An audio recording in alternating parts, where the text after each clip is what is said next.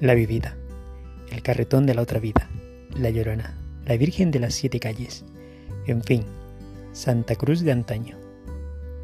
Si naciste en los 80, todos tenemos nuestros recuerdos de aquellos cuentos que nos contaba nuestro abuelo, o entre amigos, bajo la luz amarilla del poste de la calle de nuestro barrio. Claro, si no estábamos jugando a chorro morro. Y si naciste en los 90, seguro viste alguna miniserie en la televisión. Pero si eres un millennial, esto te va a encantar. Hola, soy Eduardo, y cada semana subiré dos cuentos costumbristas para contártelo, y podremos volver a vivir en esa Santa Cruz donde la vida era más fácil.